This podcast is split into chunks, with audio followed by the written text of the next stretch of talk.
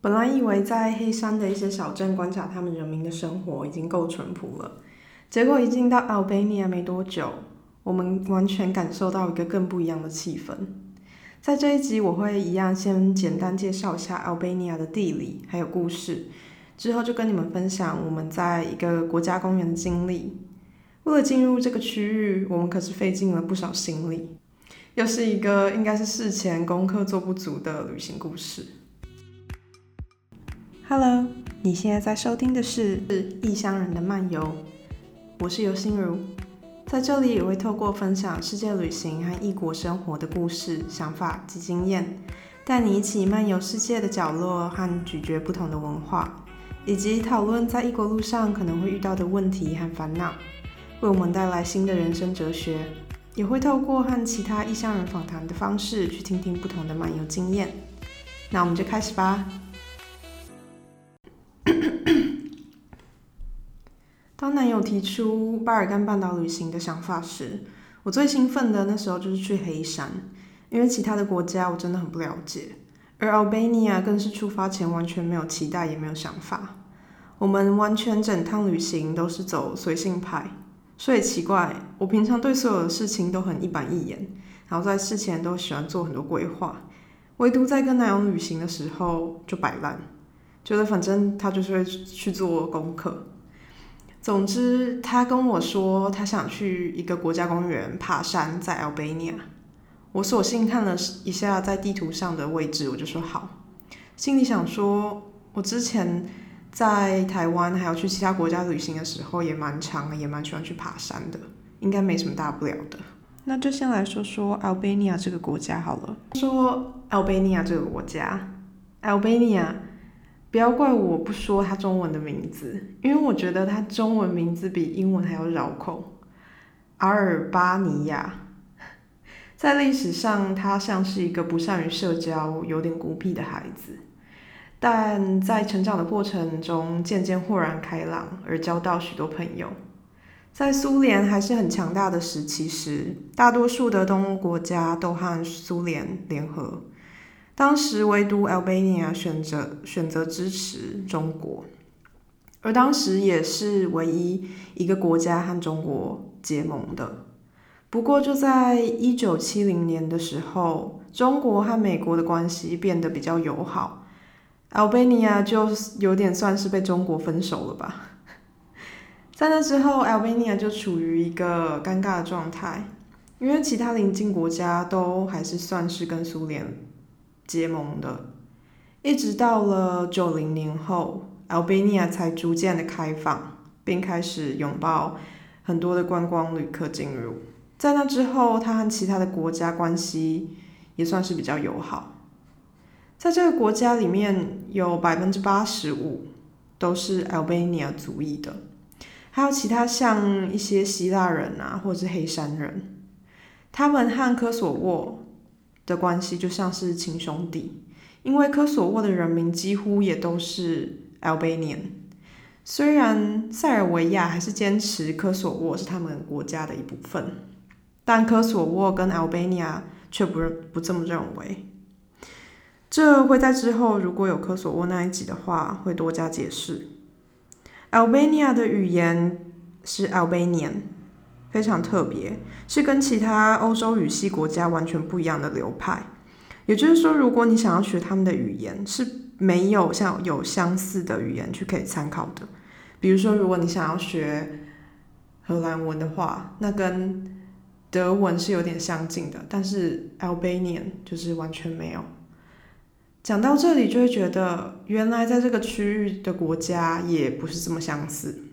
不查一点资料的话，我还真的会一次概括所有巴巴尔干半岛的国家，把他们视为所有都有相似的文化跟历史。百分之七十五的 Albania 地理为山区，而只有大概百分之二十五的土地是适合耕种的。但他们却有百分之五十的人民是靠着畜牧还有耕种自给自足。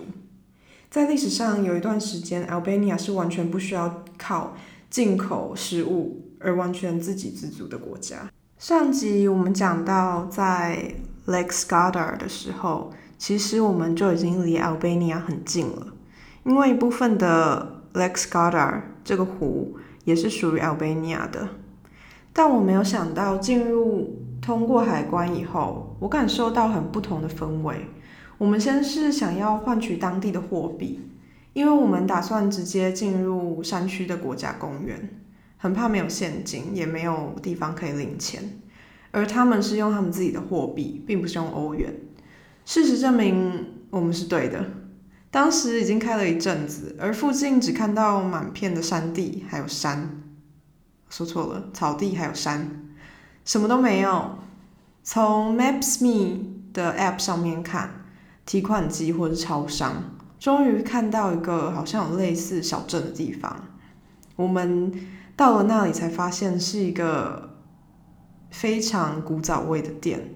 像是小时候的那种干妈店，一进去的时候想说问他们可不可以领钱，我们完全不能沟通。当时在跟在黑山的感受落差非常的大，不要怪我一直比较，因为从一天从一个国家到另外一个国家这么近，难免会有相似的期待，还有相似的感受。嗯，比手画脚完之后，他们说我们。必须开往回走，开到一个城市才有办法领钱。那时候就有点无奈，也不想要就这样直接做这个赌注上山，所以保险起见，我们还就是先往那个城市找银行去领钱。那个小城市我到现在还记得，叫做 Koblik。我觉得是除了因为我们要领钱以外。完全不会去到的地方。单车开到那里之后，我就发现街道上的女性真的很少，旁边还有一大坨中年男子在街道上玩桌游。我不知道，就很像麻将之类的东西，但是我不知道他们是在玩什么。我下车之后，一大堆人都对我投向注目的眼光，可能是因为很少女生走在路上。可能是因为我就是一个就是亚洲脸，可能又是因为这里的女生不能穿的那么暴露。其实我那时候也只是穿背心加短裤而已，但是因为其他人好像都是穿的蛮保守的，不知道。但我后来发现他们是一个以穆斯林信仰为主的国家，所以可能是因为那样吧。那时候好不容易找到了一台提款机，然后就是它是跟银行连在一起的。而且还是一家德国的银行，结果里面工作的人跟我们说，他们刚好提款机现在缺现金，要我们在那边大概等十五分钟，真的很不巧。而且银行行员完全不会讲英文哦，他们是会讲除了 Albanian，然后会讲德文跟法文。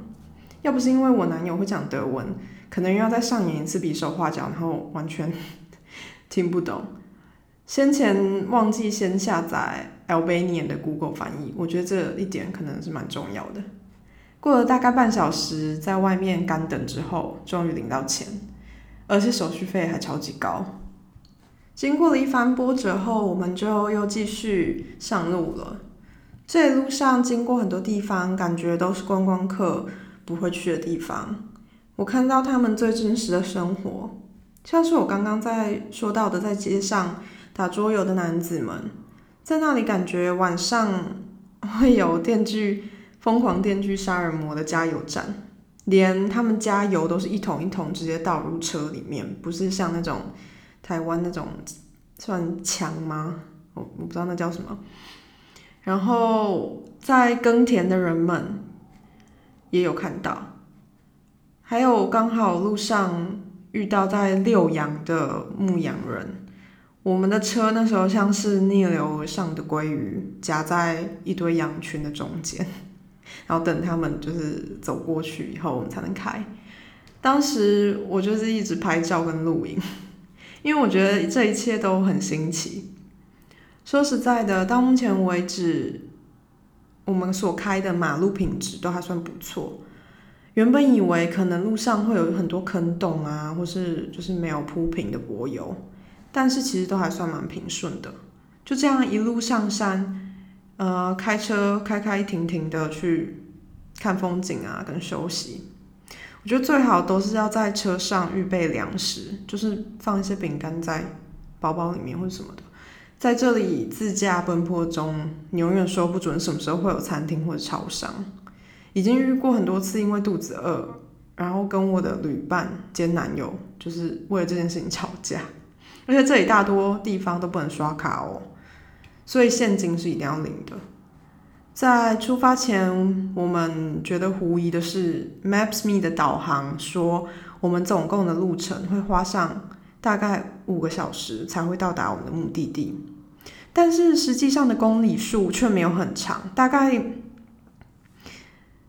其实我不记得多长了，反正就是以我们经验不会花那么长的时间，而且 Google 的地图时间大概短了一半。所以我们以为 Maps.me 它可能预估的时间是错误的，因为到我们就是开到一半以上路程，虽然有山路，但是都没有像我们在黑山的时候，有时候觉得很颠簸或者是太窄而产生危险的可能。结果到了一个路程，突然有一些人来施工，然后把我们拦下来，并问我们要去哪里，我们就说我们要去 Teth。Teth 是一个在国家公园中的小镇，他直接跟我们说，我们这台车绝对没有办法开到那里。看要不是把车停在这里，然后叫计程车，或者是如果我们住宿已经订好的话，打电话问他们，看他们就是可不可以来接我们。当下我们真的不知道怎么办。我我其实那时候有点起疑心，想说他该不会是要骗我们，然后就骗我们计程车费，然后叫我们把车停在这里之类的，因为。去很多那种功课太多的国家，我就会觉得他们都很爱，就是找一些机会，然后让你消费这样子。不过，我们就先把车停在那旁边有一家餐厅。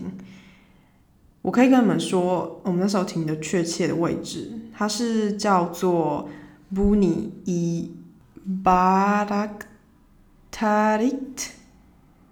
我直接照那个。英文的发音把它念出来，反正它就是一个算是住宿，然后有很多小木屋的区域，然后有一家餐厅的停车场，感觉这里就会有很多那种呃 hardcore 的山行者会住在这边，然后直接上山去之类的。总之呢，我们在那边的餐厅就开始询问计程车的价钱，然后他们都说一趟就是到 Teth 就是要三十欧。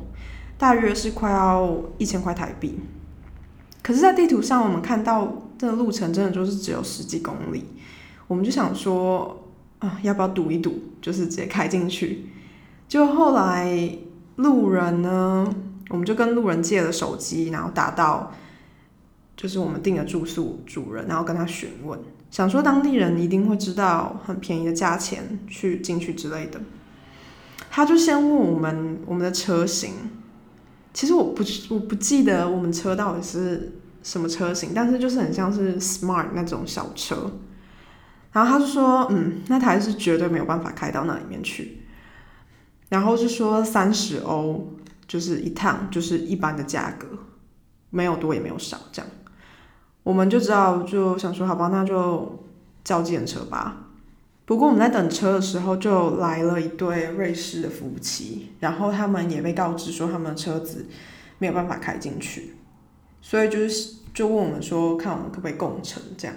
就问了借车司机，他就说好，那没关系，就可以一起一起去，而且价钱也没有变贵，所以最后平分下来，一个人大概付台币快三百块，我觉得还蛮便宜的，所以。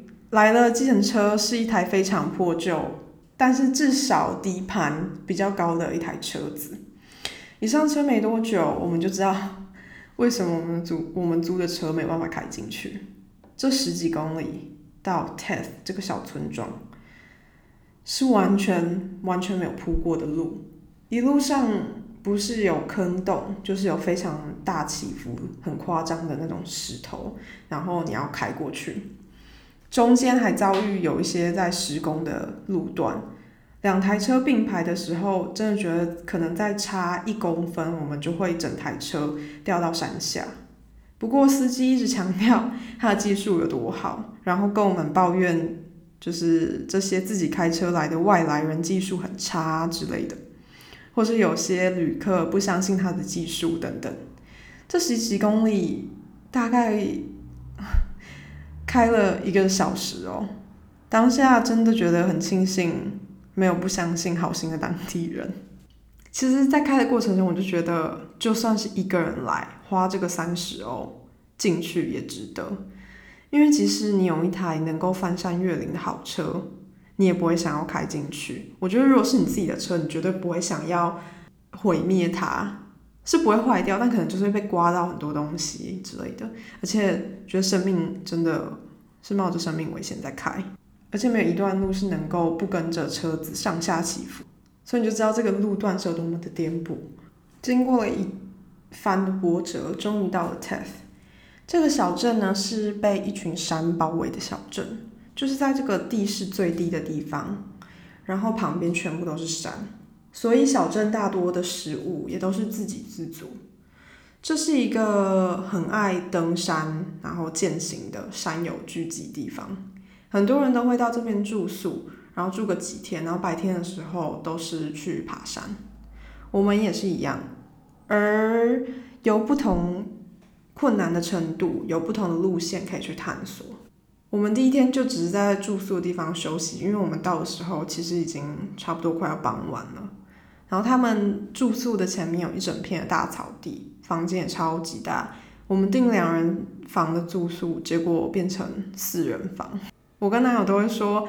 那个多出来的两张床是 trash bed，就是把所有我们行李呀、拉里拉杂的东西都堆上去。整个 Ted 这个小村庄里面只有一家餐厅，所以我们就决定直接在我们的就是住宿的 guest house，然后吃东西，因为他们也是有卖呃晚餐，他们每天晚上 menu 都不一样，感觉是当天他们家里面吃什么就会卖什么。这里的住宿感觉都是像是家族事业，年轻人可能就是第二代的会负责旅客的沟通，因为他们会讲英文，然后一些管理啊、行销等等的。然后他们的父母呢就会负责煮饭或者是清扫房间，啊，第三代小孩就是自由自在在草地上玩啊，这样。当天的晚餐是羊肉，然后还有很多他们自己做的一些小菜。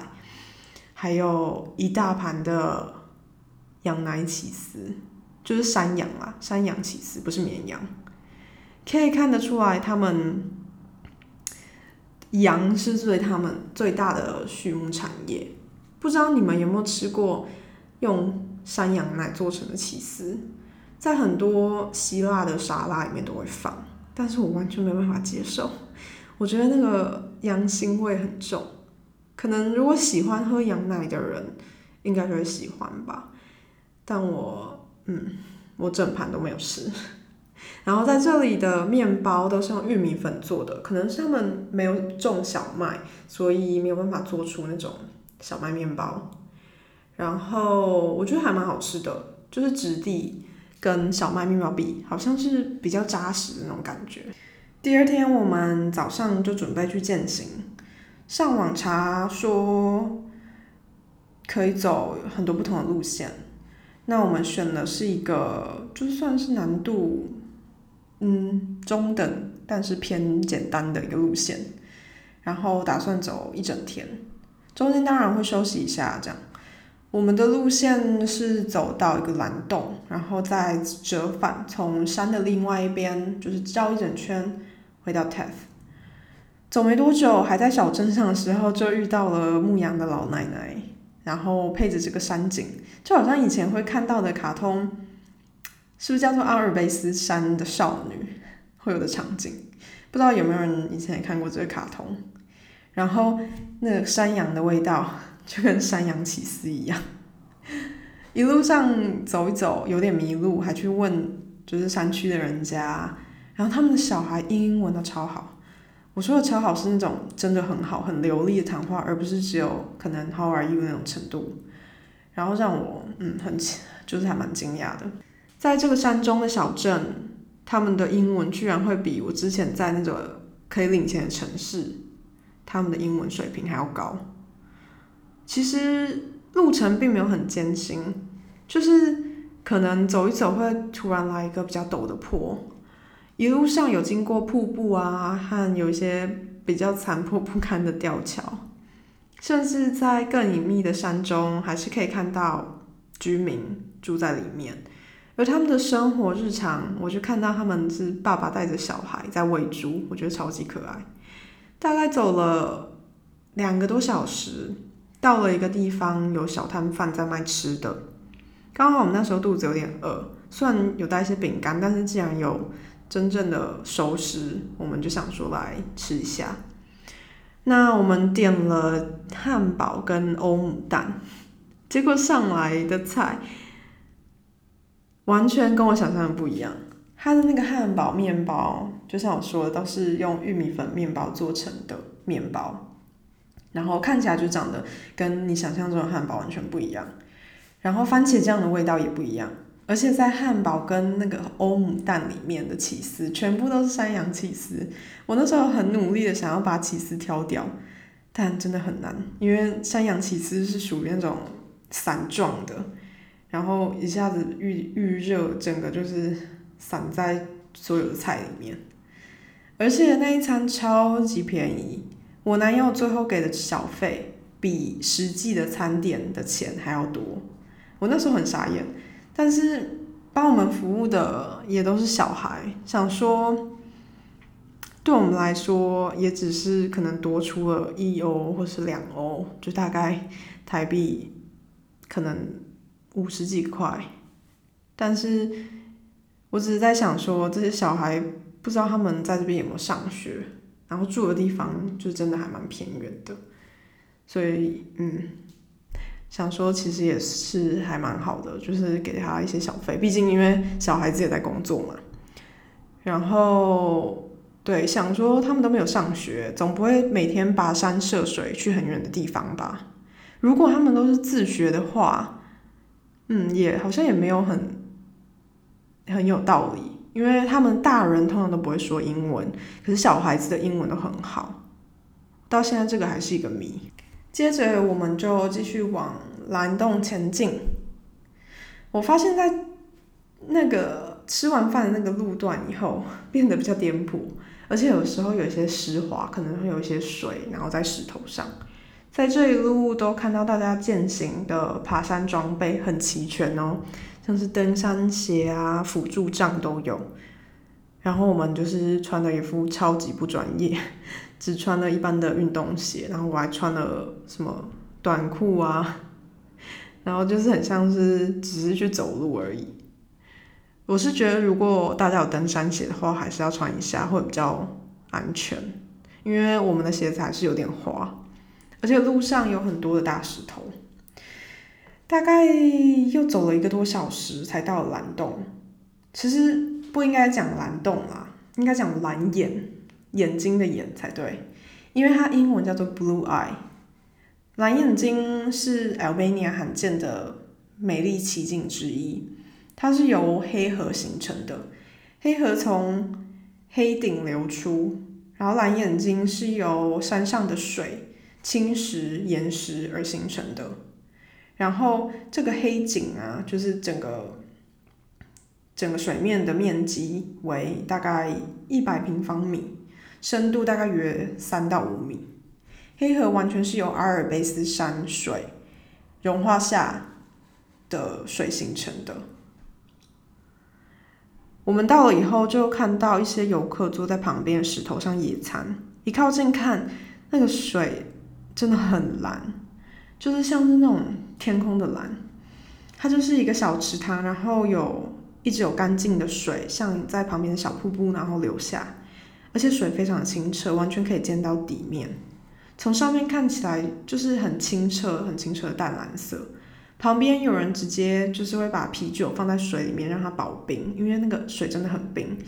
然后我们就先跟他买了两瓶啤酒在旁边喝起来。我用脚先去试水温，然后真的哦超冰，直接把刚刚在爬山的那个热气就散去，那时候流超多汗，然后旁边很多人就开始纷纷的跳到蓝眼的那个池子里面，最后我男友也跟着跳下去了，但在大家在池子里面都待差不多不会超过五秒钟就起来了，因为真的太冰了。然后就是这就像一个象征性，我来到这里就应该去体验这个跳进去的感觉。而且他们都超爱怂恿别人做的，就我们完全不认识，然后就一直叫我跳进去，跳进去。但我那时候还是就是直接拒绝了，那个冰度我真没法接受。重点是我们完全没有带就是其他衣服来换，如果跳进去的话，就是之后都会湿掉，而且其实你上来那个温度还是会觉得很冷。那我们去游完之后，就慢慢的走回去啦。回去的路上。陪伴我们的是更壮丽的山景，因为你从另外一头走过来，跟你走回去，其实看到的东西是不一样的。然后我们在中途的时候还走错，走到不同的步道，走到一个我觉得应该是高难度的那个程度的步道，让我想到我之前在哥伦比亚的山行也是差不多。走到那时候，走到那步道一半的时候，我就觉得，怎么可能？我们选这个轻易的步道等级，我们需要走这个路，然后走了蛮久的哦，然后我才想说，不行，我一定要查地图。结果一看，真的走到一个就是超高等级的步道，而且还不是回去那个村庄的路，走了一整天，身心俱疲，那时候真的超烦躁。